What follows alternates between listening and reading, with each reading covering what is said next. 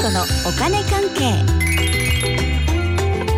この時間はお金についていろいろな話題を教えていただきますスタジオにはファイナンシャルプランナーで社会保険労務士の川辺典子さんですよろしくお願いしますはい、よろしくお願いします。先週はお金にまつわる偉人の言葉についてのお話今日はどんなお話ですかはい、今日はね、この話をするかどうか迷ってたんですよ。ほうインボイス制度。出たねえ。これね、リスナーさんには対象者はね、うんまあそんなに多くないかなという気は、はしたので喋るか迷ったんですけどね。はいあの方が、 あの方。今指を指してるそうそうそうあちらの方あちらの方、フはいリーランスのディレクター、ん梅子さん。スタッフ梅子さんね、梅子さん、あれ、何ですか、AD ってやつですか。そうですねいわゆるはいああ、そうですか。そうですそうそうその梅子さんがね、うん聞きたいっていうからお私ね嬉しくなっちゃってえ取り上げようかな と、川辺さんが嬉しくなっちゃったう、ん、どどういういやそれはねあの、は梅子さん非常にお若いじゃないですか非常にお若いですよそうそうそう、はいでまあ私の話なんてね全く興味ないと思ってたんですよ実はほう そうで、うんいやいつもね本当に親切にしてくれますけれども、それは業務上のこととね、うんまあ、彼女の持って生まれた思いやりかなんかかなとうんうんいう感じで内容とかねんマネーだなんだとかね、うんあと私のこともまるで興味ないんだろうなとか思ってたんですよはそんな梅子さんがですよあこの前ねいやなんかちょっとイデコとか考えようかなとか言ってるし、言ってたねうんそしてインボイス制度の話はとか言ってきたしおおいやこれは超嬉しくなっちゃってこの感じ分かってもらえます分かってもらえますあそうですもう本当にそうですよねそうそうそうそう、んそうこれ嬉しいんですよそうなの、うんはい嬉しくてね、はまあ、その喜びをねあと思ってね今日は、まあ、今インボイス制度っていうこのなんかこう始まるよみたいそなうです感じで,、ね CM とかもね流れてますしねもう日本で起こっていることっていうのは間違いないので、うん大人として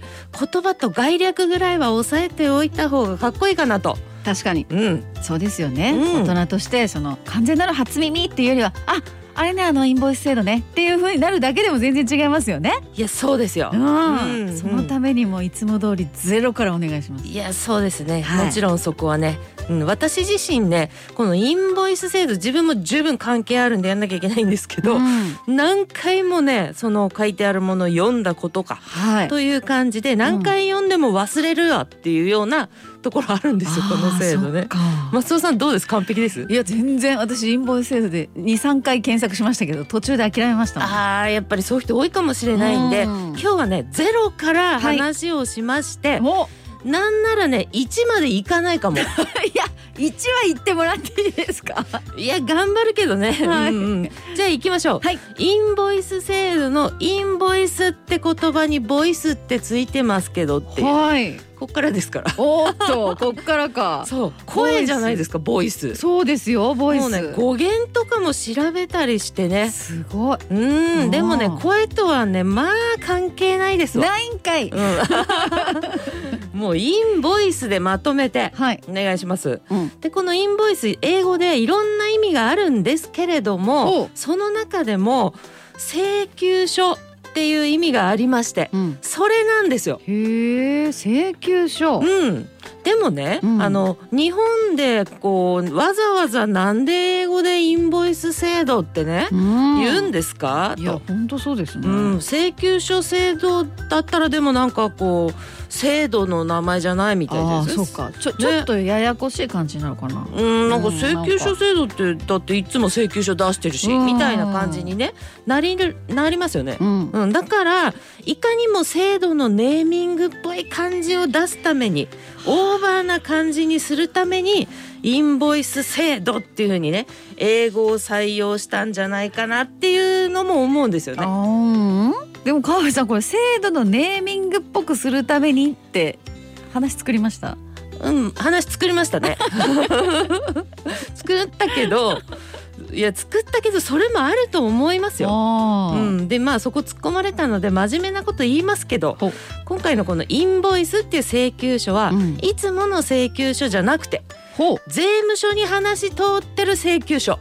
ほのことを言いますう。うん。正式名称は適格請求書です。はあ、うんじゃあインボイスとは適格請求書、うん、そう。で川辺さん風に言うと税務署に話通ってる請求書そういうことになりますよ。あだからインボイス制度ってのあ、は、ん、あのそこの梅子さんよと、ううんんいつもの請求書じゃなくって、うん税務署に話通ってる請求書のやり取りをした方がいいんじゃないですか来年からはっていう話です。おお、ではなんで税務署に話通ってる請求書にした方がいいのかうん、いここですよねやそうなんですよそこを何回読んでもみんそうななの途中で挫折みたいな そういうなん感かじにふなっちわーゃっっててなるんですよる。ね、うん、じゃあそれいきますよ、はい、梅子さん的にはエアジーから、まあ、例えばの話ね、はい例えばエアジーからとか、そういう話ようん、梅子さん的にはエアジーからこう仕事もらってるじゃないですか、はいでエアジーは会社としてねたくさんの消費税を納めてますよね、うんね10%とかきついですよね。であのエアジーも個人と同じで、うん少しでも税金を消費税を抑える方法うん、控除って何回も出てきましたよね、あー個人のね、はいはいあの控除ってやつないんですかねって思いますよはいね。そうですね、うん、でそのね控除ってやつ今はねちゃんとあるんですよあ。そうなんだそうそうそう。うんでも、うん来年の10月からは、うん梅子さんうがん税務署に話通ってる請求書を出してくれないと、うんエアジーはその控除ってのをね受けられなくなるんでおーだから消費税を多く納めなきゃいけなくなっちゃうんですよ。おうー、ん、その工場っていうのも一応教えてもらえますこれ難しいですああここ松田さんちょっと挫折したところか なもしかして。うんいや確かにね、はいでもここ行きましょう。はい例えばですよ、うんエアジーが梅子さんに1年間でね税込み110万円払ったとします。はいということは消費税っていうのはそのうち10万円ですよね。うんこれ分かりやすい数字なんでね、10万円この額10万円ってちょっと覚えておいてください。はい、消費税は10万円、うんはいうん、で来年10月以降梅子さんの出した請求書がうん税務署に話が通ってる請求書だったら、うんエアジーは納めるべき消費税から、うん今まで同様その額10万円を差し引いていいんですよ。うんうんうんエアジーはこれねがそうそうそうそそうそう、嬉しいじゃないですかそこがね、うん、そうですねうん、うんこれが来年10月から始まるインボイス制度なんですうよ。ん今はどんな請求書でもねうんいいんだけどねはとあいうはねあ。はあはそうあ仕事もらう側としては急にうん税務署に話通ってる請求書出してくださいって言われても、うんこれでも何何何って慌てますよね。ねはい、ねそうです よ ね。ねえ、いや本当そそこですいよ。やそうなんですよ。うん、だってね梅子さん的にはねいや急にそんなことね税務署に話そうです通ってる請求書なんてなんなんですかそれとそう、面倒くさいしよくわかんないからうん、嫌ですわみたいなね、だから今まで通りの請求書にしますって言ったとしますよはい、そしたら、うんエアジー的にはあー梅子さんの分10万円多く消費税を負担しなきゃいけなくなるなーって感じで嫌じゃないですか。ああそうか。うん、だったらもう一回梅子じゃなくてみたいなねもだったら税務署に話通ってる請求書を出してくれるマツコ をね探そうぜとあ思うかもしれませんうよね。そうか。そうそっちの請求書出してくれる方をね、そうなのもしかしたらそう探すかもしれないってことになるわそうけでいすうねこ。とですよ、うん、だから梅子さんははい税務署に話通ってる請求書をうん、出せる人になるためのうん、っ手続きをやっぱりした方がねいいですよてね。ことになりますね。そうなんですよそあーの手続きの期間が先月から始まってうん、 3月までにやってねと三月までに手続きをしなきゃいけない。そうですよだけあどーそのためにもううね、ん、この人ちゃんと出してくれるかなってやっぱりエアジーを気にするに決まってるじゃないですか。そうそうですよね、うんこっちの負担がどうなるかわかんないってことですからねっ。ていうふうにエアジーを今例え話に出したけうど、ん全国のいろんな会社がうんそこを今見極めてるというかね、そうか。そうそうやってほしいよねっフてリいーうの感人じとお仕事そうをすそうるときに。そんな感じになってるんですよ。はあ、でもはい手続きも面倒じゃないですか。いやーまあね、ううんんうんうん、たちょっとあるかもね私もまだやってないから、ああ そうやんなきゃなって感じなんだけど私もまだやってないんいだやそしてね手続きが面倒なのもありますけれけどども、はい。今回は、まあ、面倒ななんか知れてると思うんだけどね問題が一つありましてほもしも梅子さんの売り上げがですよあの1,000万円までいってなければ、うん現状は消費税の免税事業者なわけですよ。う。うん。これ何かっていうと消費税を納めなくていい人ね、うん。うん、例えばヤジーから110万もらってても、うん10万納めなくても OK な人うん。うん。っていうのが売上1,000万までいってない人なんですよ。はい。でですよ、でもこの税務署に話し通ってる請求書を発行できる人に登録しちゃったらほう。免税事業者でいられなくなるんですよおーだからさっきの10万円納めなきゃいけない人になるのええ